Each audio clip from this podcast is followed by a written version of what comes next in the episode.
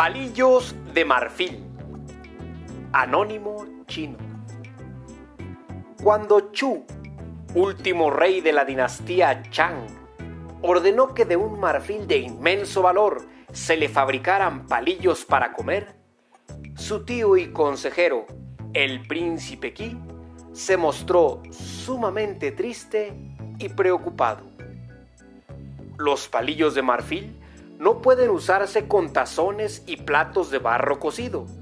Exigen vasos tallados en cuernos de rinoceronte y platos de jade, donde en vez de cereales y legumbres deben servirse manjares exquisitos, como colas de elefante y fetos de tigre.